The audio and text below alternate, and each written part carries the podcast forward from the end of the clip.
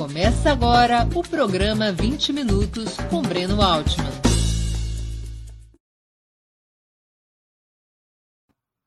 Bom dia.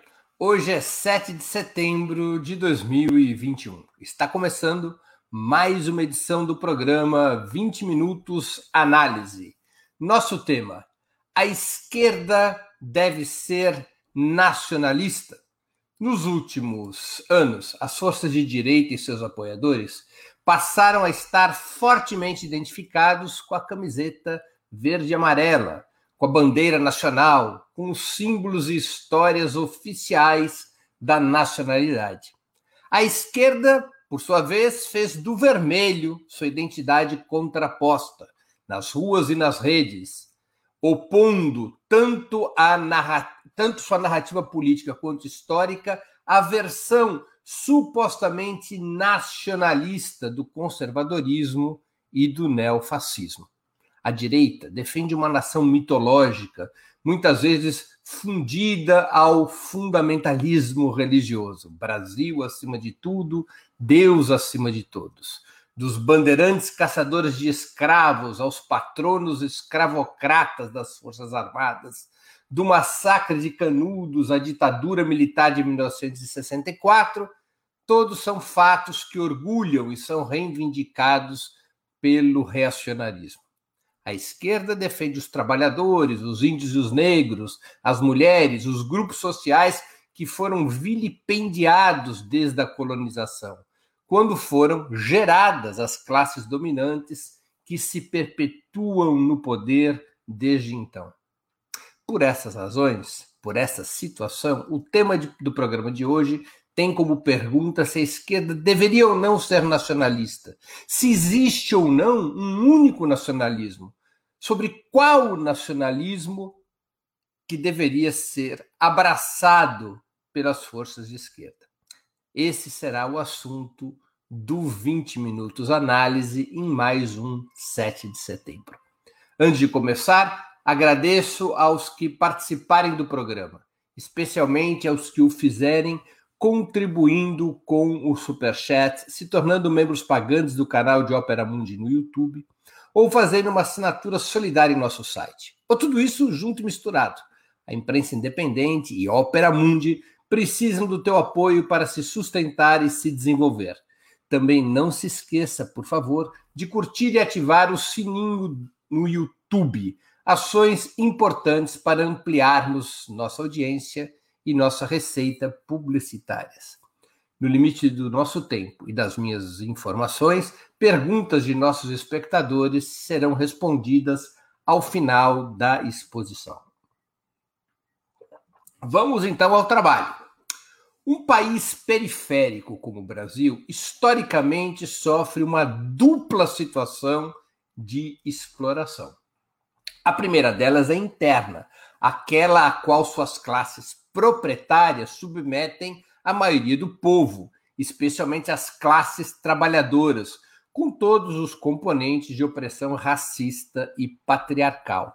A segunda situação de exploração é externa, isso é, a subordinação do desenvolvimento nacional aos interesses de estados coloniais e imperialistas ao longo da nossa história. Não são duas situações estanques, separadas, no caso brasileiro, mas profundamente interligadas. As classes proprietárias do nosso país, desde a sua formação no início da ocupação portuguesa, sempre foram uma extensão, por assim dizer, um puxadinho do poder colonial.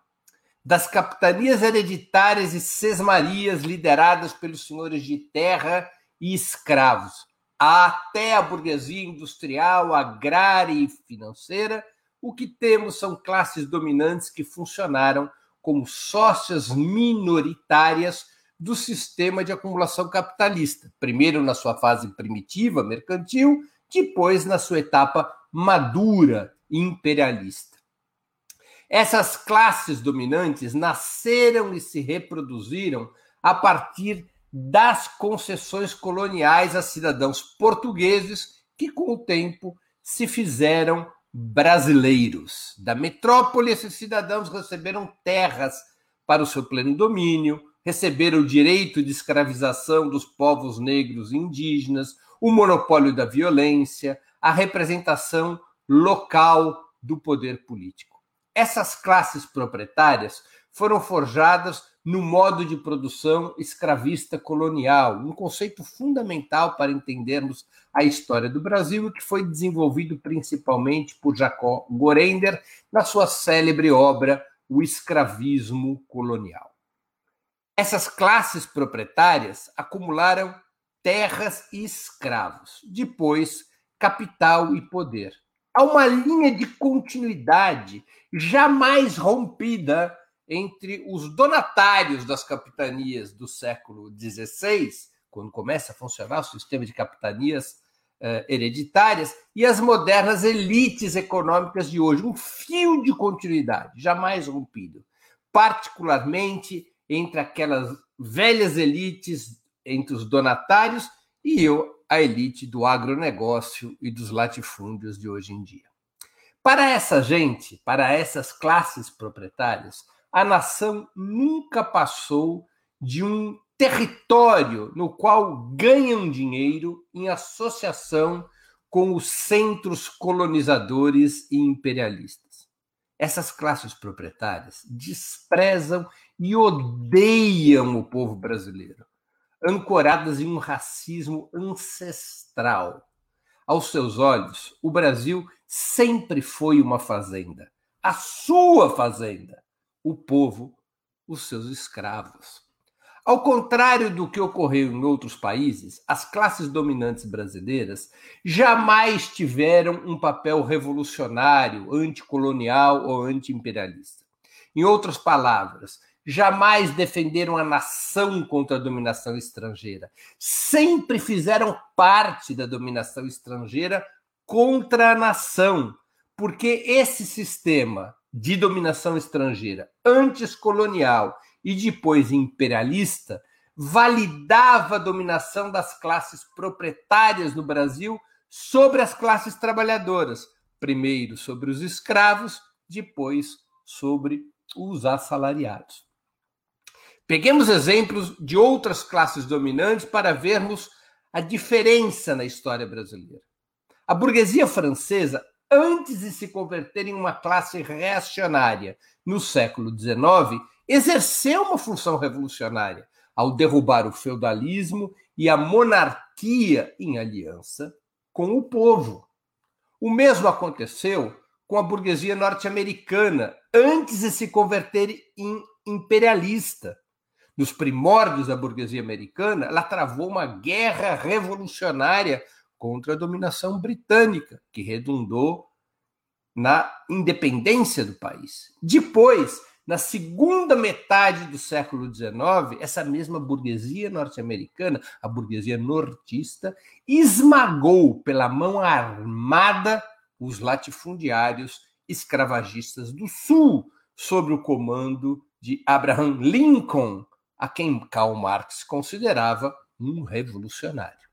Na América Hispânica, uma fração importante dos proprietários de terra, associada à nascente pequena burguesia urbana e a setores populares, uma fração desses proprietários de terra desencadeou uma guerra de libertação contra o colonialismo espanhol. Na etapa que antecedeu a transformação dessa própria fração rural, eh, sua transformação por sucessivos golpes e guerras em classe dominante, antipopular e pró-imperialista. Aqui no Brasil, nada disso aconteceu. O país foi transitando de uma etapa a outra sem a mudança das classes sociais no poder, sem revolução, sem ruptura. A própria independência brasileira é uma fraude.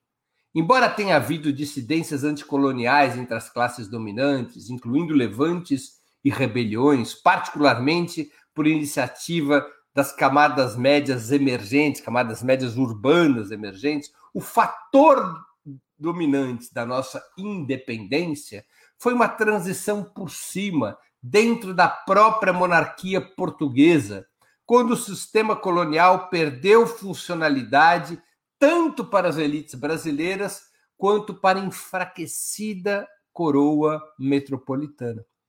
Não é à toa que Dom Pedro I, vejam só essa, não é à toa que Dom Pedro I, em 1826, também seria simultaneamente rei de Portugal e Algarves, e era chamado lá Dom Pedro IV, cá Dom Pedro I.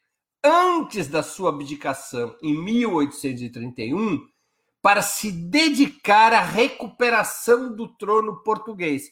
Dom Pedro I, depois de alguns meses como Dom Pedro IV, em 1826, diante daquela situação bizarra de ser o imperador do Brasil, um país supostamente independente, e de ser o rei de Portugal, Dom Pedro I renuncia em Portugal e cede o trono para sua filha, Maria II. Maria II, no entanto, em 1828, é derrubada pelo irmão de Dom Pedro I de cá, Dom Pedro IV de lá, Dom Miguel. Dom Pedro I resolve, então, abdicar do trono brasileiro em 1831 para formar um exército de mercenários e lutar contra seu irmão Miguel, numa guerra civil que começa em Portugal e se expande por toda a Península Ibérica. Vejam só o entrelaçamento entre a independência brasileira e a coroa portuguesa, mesmo depois de 1822. A parte mais simbólica e grotesca da independência brasileira talvez seja o Tratado do Rio de Janeiro, assinado em 29 de agosto de 1825, quando finalmente Portugal reconhece a autonomia brasileira sob pressão britânica, porque ao Reino Unido interessava que se rompessem definitivamente os vínculos coloniais, o pacto colonial entre Lisboa e o Brasil, para que o Reino Unido pudesse ampliar seus negócios aqui no nosso território. Por esse tratado, Tratado do Rio de Janeiro, a independência brasileira aparece como uma concessão do trono lisboeta. Está escrito deste modo mesmo. A coroa portuguesa, na data de 29 de agosto de 1825, concede ao Império do Brasil independência, e assim por diante. Aparece no tratado como uma concessão do trono lisboeta, além de serem fixadas indenizações que foram pagas tanto à coroa portuguesa quanto aos portugueses que eventualmente tiveram terras e outras propriedades confiscadas no Brasil. Um tratado em separado, assinado nesse, nessa mesma data, beneficiava os interesses comerciais do Reino Unido. Vai-se Portugal com seu colonialismo, entra o Reino Unido com seu neocolonialismo. Esse tratado em separado estabelecia que o Brasil aboliria o comércio de escravos dali a quatro anos. Como é sabido, isso somente viria a ocorrer em 1850, 21 anos depois do prazo estabelecido. Desse modo é que foi sendo construído o Império e depois a República as mudanças de regime político simplesmente representavam, ao mesmo tempo, uma resposta das elites às pressões e às lutas populares, porque o povo lutava, o povo queria a independência, a república, a abolição. Então, era uma resposta às pressões populares, às mudanças de regimes políticos, mas também uma autorreforma que preservasse os mesmos interesses materiais, das mesmas classes proprietárias de sempre. Essa é a história do Brasil, a história das transições por cima. Nenhum episódio relevante que nos conta a historiografia oficial, por exemplo, a Guerra do Paraguai ou a Proclamação da República, teve a ver com a questão nacional. A questão nacional servia para as elites apenas de pretexto e narrativa para buscar a apoio popular aos movimentos das classes dominantes que foram sendo criados por essas relações escravistas coloniais. tão bizarras, preste atenção nessa história que eu vou contar. São tão bizarras essas transições por cima que a própria bandeira brasileira é uma farsa. Nos últimos 120 anos, desde a proclamação da República, o que que nos ensinam nas, escolas? O que que nos ensinam nos meios de comunicação e em outros espaços educacionais ou culturais? Que as cores da bandeira é, representam o verde das nossas matas, o amarelo, o nosso ouro, e o azul, nossos céus e mares. Não é isso que ensina nas escolas?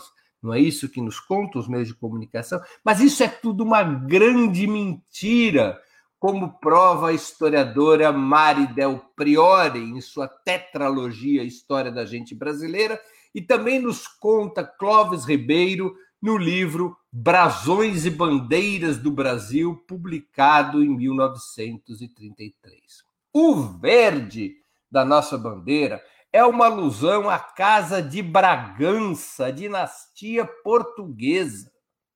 O amarelo remete à Casa de Habsburgo, origem da imperatriz Leopoldina, a primeira esposa de Dom Pedro I.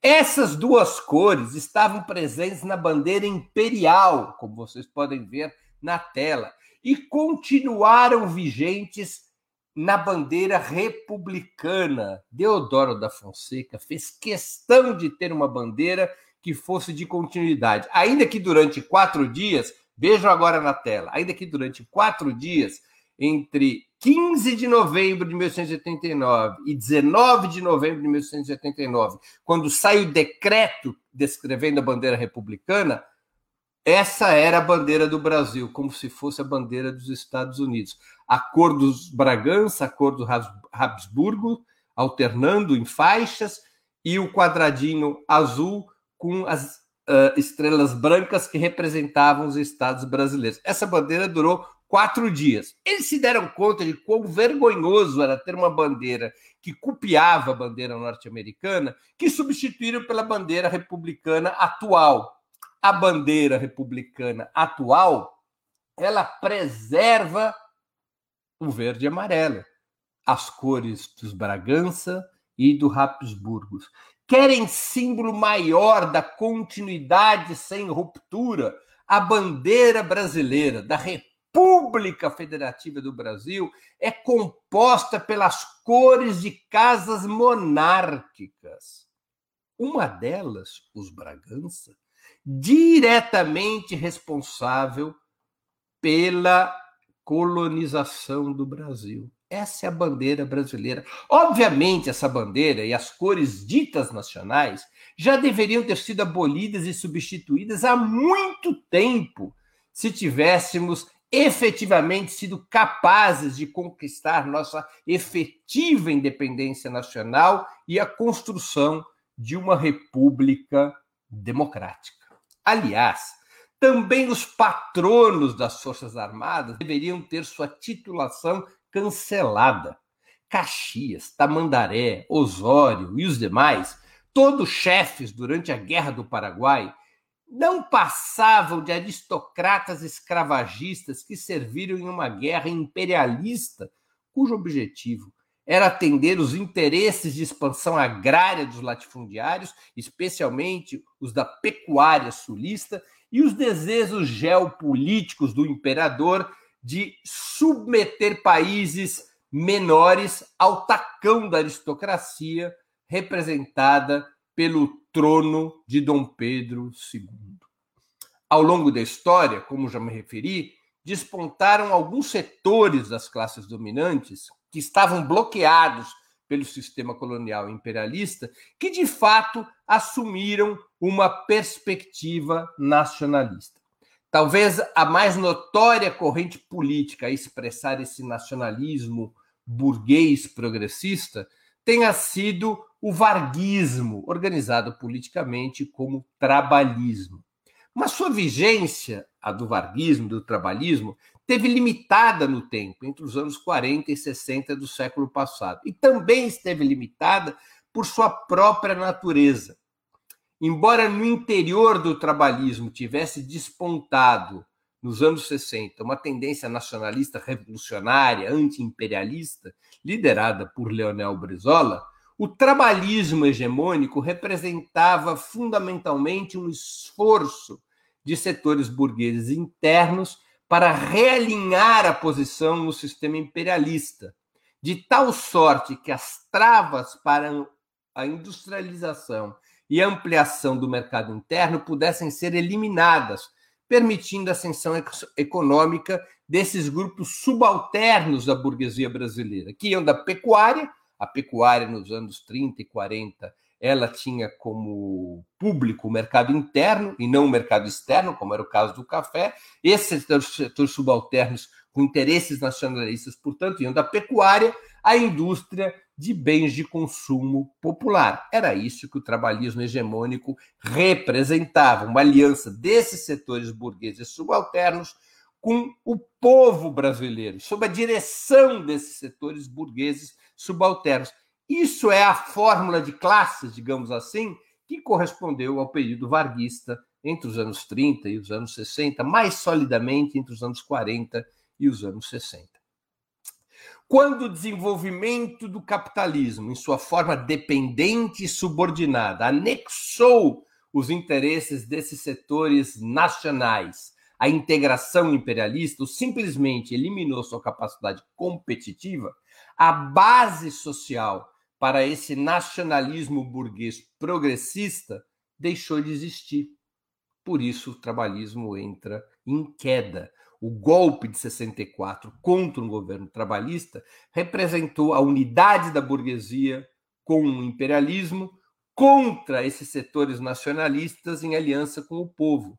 E esse golpe só foi possível exatamente porque esses setores nacionalistas da burguesia estavam é, é, tendo estavam perdendo força econômica estavam perdendo capacidade de oferecer uma alternativa para o país em função do desenvolvimento capitalista real que era anexado ao imperialismo, especialmente ao imperialismo estadunidense.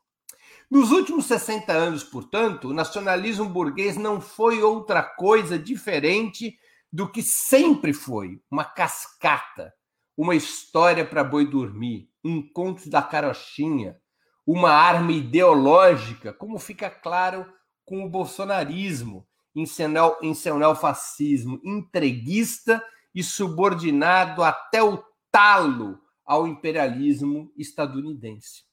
Esse nacionalismo burguês fraudulento, ele se apropria de símbolos e narrativas para disfarçar os interesses e ódios da burguesia brasileira. Disfarçam esses interesses e ódios como questão nacional. Há muito tempo, as classes dominantes brasileiras já traíram a pátria, pois nasceram, na verdade, de costas voltadas à ideia de nação. Somente as classes trabalhadoras no Brasil são efetivamente patrióticas, pois a emancipação das classes trabalhadoras e o seu futuro depende dependem de se livrarem ao mesmo tempo da exploração interna e da dependência externa. Somente as classes trabalhadoras e seus partidos, as correntes socialistas, anticapitalistas, podem ser consequentemente antiimperialistas, abraçando a ruptura com o sistema neocolonial mundial e abrindo caminho para uma via socialista de desenvolvimento. Dentro dessa lógica, a esquerda deve ser claramente nacionalista, respondendo à pergunta do programa, mas ela precisa estar liberta do nacionalismo burguês, do falso nacionalismo da burguesia, de suas narrativas e símbolos.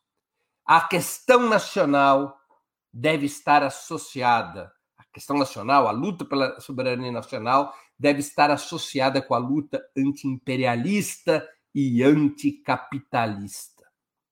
A pedra angular de nossos tempos, em termos mundiais, é a luta contra o imperialismo, especialmente contra o imperialismo estadunidense, que ainda comanda o sistema mundial do capital. Sua derrota, a derrota do imperialismo estadunidense, levaria ao desmoronamento tanto da dominação externa quanto da dominação interna em países periféricos, como é o nosso caso. Por isso, o nacionalismo popular das classes trabalhadoras deve ser profundamente internacionalista, associando o povo brasileiro a todos os povos, especialmente os latino-americanos, que lutam contra esse inimigo comum, o imperialismo, em particular, repito, o imperialismo estadunidense. Esse nacionalismo popular anti-imperialista deve reivindicar a resistência dos povos brasileiros, não os seus carrascos, não os supostos feitos e heróis das classes dominantes. Deve reivindicar a resistência indígena e negra, não os bandeirantes a serviço da coroa e dos escravistas. Deve reivindicar as rebeliões e revoltas anticoloniais não a independência farsesca tramada pelos Bragança e as elites locais. Deve reivindicar os levantes abolicionistas e republicanos, não a proclamação militar de 1889 sob a mesma bandeira monárquica do império e da colonização. Deve reivindicar Luiz Carlos Prestes e Carlos Lamarca, nunca o Duque de Caxias e os demais fascínoras que são os patronos das Forças Armadas. Deve reivindicar Canudos, a coluna Prestes, a campanha da legalidade em 1861, as greves operárias dos anos 70 e 80, entre outros momentos de luta popular. Jamais a história oficial construída pelas elites neocoloniais. Nesse 7 de setembro, debatendo esses assuntos, saímos às ruas para combater mais uma vez o neofascismo. Aqui em São Paulo é hoje às 14 horas. Terminou o programa, é tempo de almoçar e ir às ruas contra o neofascismo. Sempre lembrando que Bolsonaro não é um raio em céu azul, mas um filhote legítimo do que são as elites oligárquicas, burguesas e antinacionais do nosso país. Muito obrigado pela atenção. Antes das perguntas, gostaria de anunciar o 20 minutos de amanhã, quarta-feira, 8 de setembro, às 11 horas.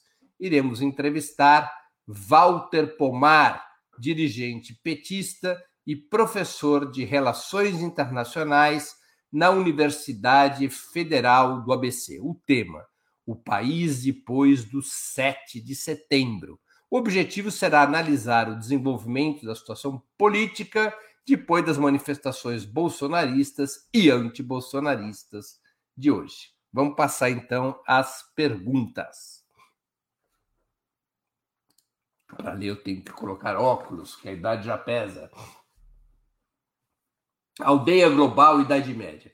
Com esse tipo de construção liberal e os três poderes compostos pelas elites, mais a política autoritária, ser nacionalista é a problemática, servir aos mesmos senhores herdeiros da coroa portuguesa? Olha, se eu entendi bem a questão, uh, aldeia global, uh, o que que se passa? Uh, o, como o Brasil, ao contrário de outros países, ele transita por aquilo que Gramsci chamava de revolução passiva, que são transições pelo alto, sem ruptura, sem efetiva revolução, o poder político no Brasil, o Estado brasileiro, foi constituído sempre sob o comando das mesmas classes dominantes que se transformavam. Né? Os donatários de terras lá do século XVI, eles foram se transformando em senhores de engenho, e foram se transformando em mineradores e cafeicultores, e que foram se transformando depois em, em, em burguesia comercial e industrial, e depois em burguesia, em burguesia financeira, depois em burguesia industrial uh, uh, e comercial, depois em burguesia agrária e agronegócio. As classes dominantes no Brasil elas têm uma linha de continuidade. Isso se expressa no Estado também o Estado brasileiro foi sendo moldado por estas classes dominantes. Claro que houve lutas e pressões populares, mas a direção do Estado sempre esteve nas mãos destas classes proprietárias, cuja origem remonta ao século XVI, ao modo de produção escravista colonial ao qual se refere Jacob Gorender. Então, é claro que, sem nós mudarmos profundamente esse Estado, que é um Estado que está a serviço dessas elites antinacionais, dessas elites oligárquicas e burguesas, se a gente mudar profundamente o Estado, a gente não consegue mudar o país. Então, é essa colocação que eu faria em função da sua pergunta, se eu a entendi bem. É... José Igor, Breno, qual a diferença entre nacionalismo e chauvinismo? É uma boa pergunta. O nacionalismo é a defesa da independência de um país. O chauvinismo é a defesa da sobreposição de uma nação ou de uma nacionalidade sobre as demais. O nacionalismo imperialista, o nacionalismo nos estados imperialistas, por exemplo, ele é nitidamente chauvinista, porque a defesa da questão nacional para os países imperialistas, como os Estados Unidos, o Reino Unido e assim por diante, é a defesa da subordinação das demais nações, nacionalidades e etnias ao seu próprio Estado. É uma postura chauvinista, de sobreposição, e não uma defesa da independência, como é o nacionalismo. Então, essa é a diferença principal entre nacionalismo e chauvinismo. O chauvinismo pode se manifestar na relação entre distintas nações ou pode se manifestar internamente. O nacionalismo chauvinista nos estados imperialistas muitas vezes ganha um recorte racial, é? um recorte que vai contra povos internamente colonizados. Os Estados Unidos é um país que tipicamente possui esse tipo de relação povos internos colonizados, nações internas colonizadas. O povo negro, os povos originários, então ele tem uma relação chauvinista também com recorte racial. Esse tipo de chauvinismo de recorte racial também era próprio do nazismo e também era é próprio de outros nacionalismos grão-burgueses das grandes potências imperialistas. Isso é diferente do nacionalismo. O nacionalismo é a defesa da independência e da soberania nacionais. Mirtes Coin.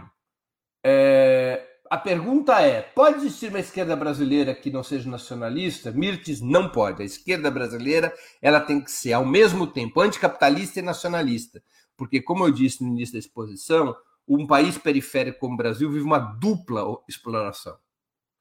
É a exploração interna que as classes proprietárias exercem sobre as classes trabalhadoras e a exploração externa que é provocada pela subalternidade do país em relação aos países imperialistas. Então, esses dois, essas duas situações estão muito vinculadas. Não é possível enfrentar uma sem enfrentar a outra. Não é possível ser consequentemente anticapitalista, não é possível consequentemente lutar contra as classes proprietárias no Brasil sem lutar contra a dependência imperialista. E não é possível lutar contra a dependência imperialista, portanto, não é possível ser nacionalista de uma maneira consequente sem lutar contra as classes proprietárias internas que fazem parte do sistema imperialista, que internalizam o sistema imperialista no nosso território. Então, é uma luta dupla, é uma luta vinculada e que deve ser travada é, em conjunto. Portanto, a pergunta está muito bem posta. Só pode existir uma esquerda brasileira que seja nacionalista. Qualquer nacionalismo, não. Não é o nacionalismo fajuto da burguesia brasileira. É um nacionalismo de base popular, um nacionalismo anticapitalista, antiimperialista, que aponte uma outra via de desenvolvimento para emancipar o país. Eric Figueiredo, a independência não foi um arranjo para assegurar o poder e manter privilégios? Sim, Eric, eu concordo com isso. Foi um arranjo, como busquei explicar. Um pacto na família, não é?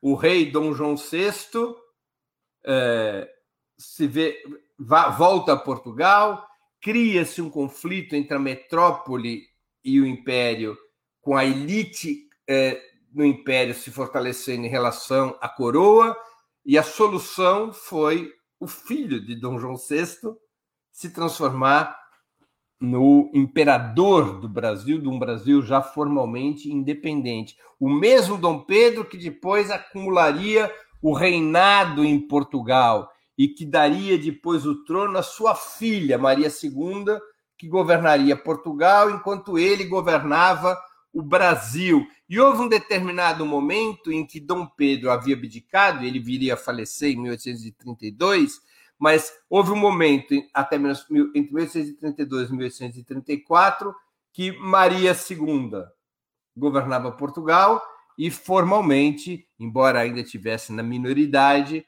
Dom Pedro II governava o Brasil, um filho em cada ponto, um no império, outro na antiga coroa metropolitana. Isso é uma prova de como foi um arranjo, é um arranjo familiar. Né? É, André Vinhal, que contribui com 25. Eu esqueci de novo, André, como é que chama essa moeda?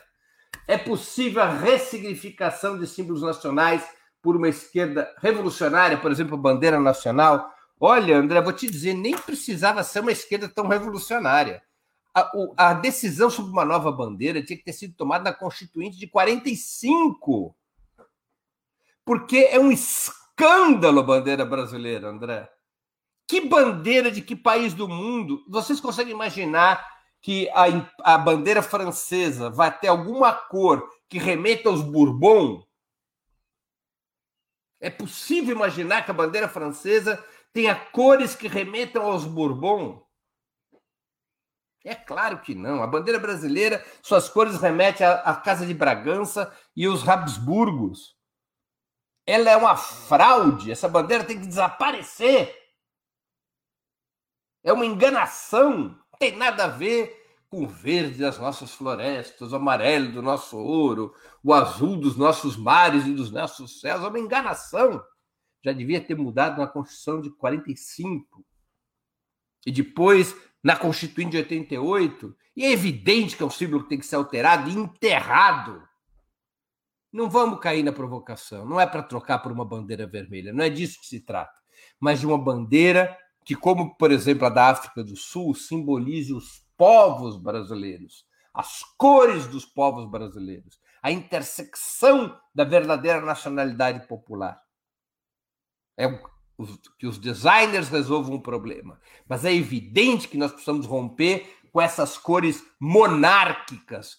Por isso que o neofascismo, as elites se sentem à vontade com verde e amarelo. Nós não temos que ceder a essa simbologia em nome de uma suposta de um suposto diálogo com o povo. Nós não podemos dialogar com o povo atrás de mentiras. Nós temos que construir uma outra simbologia nacional e dizer isso claramente ao povo, contar ao povo qual é a história da bandeira brasileira. É uma história vergonhosa Desculpa a empolgação, André. Muito obrigado pela pergunta e pelo superchat. Pessoal, contribuir com o superchat é super importante para nós. Esses programas aqui, eles têm acesso gratuito, é evidente, sempre serão assim, mas o trabalho da equipe do Opera Mundi e tudo é, é, custa recursos, né? Para a gente poder competir com a imprensa de direita. Então, quem puder vir a é, se inscreva no canal do Opera Mundi aqui no YouTube, faz uma assinatura solidária. Se não conseguir contribuir todo mês, contribui agora com super chat, com super sticker, 10, 15, 20, 50 reais, vai somando cada programa, vai ajudando a gente a desenvolver um trabalho que a gente busca que seja cada vez melhor. Então, pessoal, nada de escorpião no bolso, vamos contribuir. É... Sem depender, escarpar se a independência foi uma farsa, qual deveria ser a data nacional? Olha, é, eu, ainda está para surgir a data nacional, né? Esse é o nosso grande problema, escar, escarpar. Ainda nós não temos uma data nacional, porque esse, nunca houve no, na história do Brasil o dia da caça, que sempre só teve dia do caçador. Haverá um dia que chegará o dia da caça. Haverá um dia em que o Brasil será independente, que o seu povo estará emancipado. E aí, possivelmente, nós teremos uma bela data a comemorar. Por hora, vamos disputando o 7 de setembro. O Grito dos Excluídos, que existe já há 26 anos, é uma disputa de narrativa com o 7 de setembro, porque efetivamente algo importante aconteceu no dia 7 de setembro. o Brasil formalmente passou a existir como uma nação politicamente independente. Não é um feito que deva ser relegado. Eu não sou favorável a abolir a data de 7 de setembro enquanto não tivermos outra mais substanciosa na nossa história.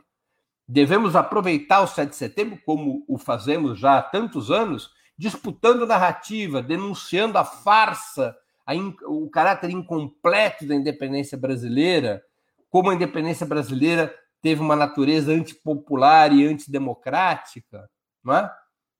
Mas, por hora, é uma data. É que temos, enquanto não tivermos outra mais esplendorosa.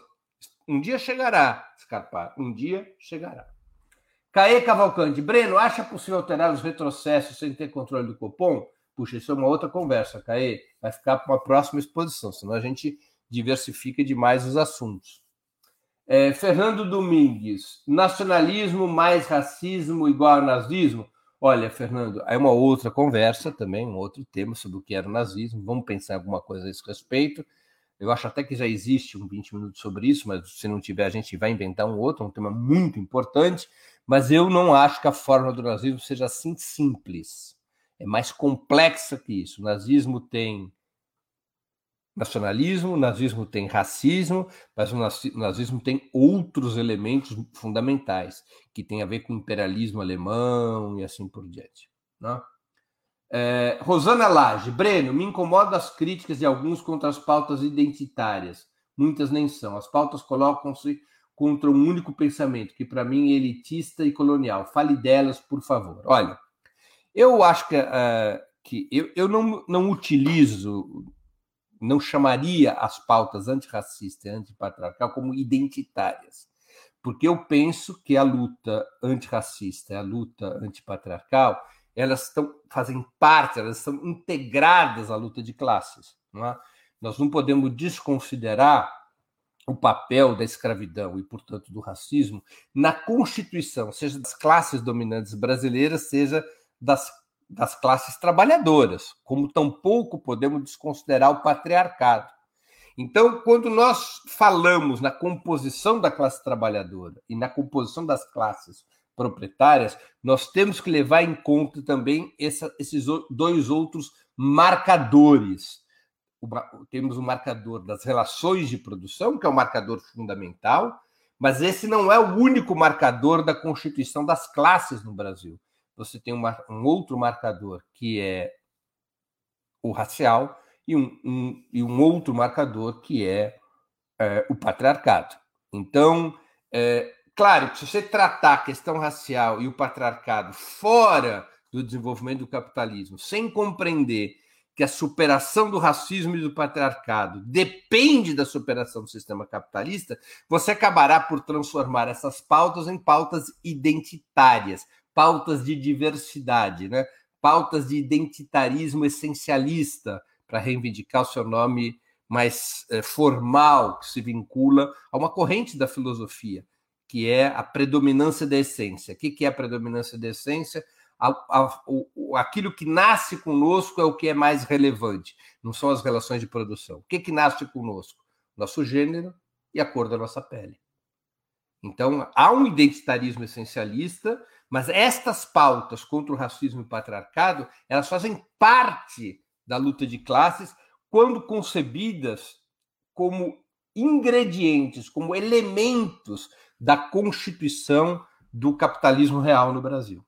Né? Não sei se eu satisfiz a tua pergunta, Rosana, mas espero que sim.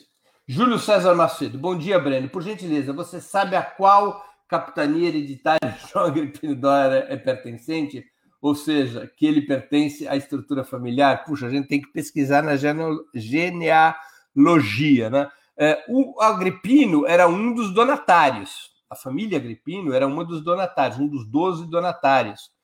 Se eu não me engano, a família Agripino foi donatária. É a família Agripino foi donatária do que hoje corresponderia a um pedaço do Alagoas, não, um pedaço do Rio Grande do Norte, se a minha memória não me traz, precisaria pesquisar. Mas os agripinos eram um dos 12 donatários. Eu não sei se tem vamos assim, raízes genealógicas com o Dória, né? Mas eu não descartaria. Eu não descartaria. Vou, a ID, a contribuição do André é do é um dirham dos Emirados Árabes. Muito bem, vou tentar não esquecer, Igor. Gustavo Cardoso pergunta, contribuindo com superchat. Isso aí, pessoal. Nós precisamos mesmo de superchat, super sticker, assinatura no canal. É, apesar da origem, a bandeira não pode ser ressignificada. A bandeira de Cuba é um pastiche da americana, o que não impede Cuba de ser independente. Não. A bandeira de Cuba não é propriamente um pastiche da americana, ela tem cores, né? como a de Porto Rico. É, e de fato ela foi ressignificada com a Revolução, não houve uma alteração. Na Venezuela já houve, a Venezuela bolivariana tem uma outra bandeira, a Constituinte de mil. de 2001, na Venezuela, estabeleceu uma nova bandeira. No Brasil é complicado, porque o problema do Brasil não são cores aleatórias. As cores brasileiras são as cores de duas casas monárquicas. É complexo ressignificar duas casas monárquicas.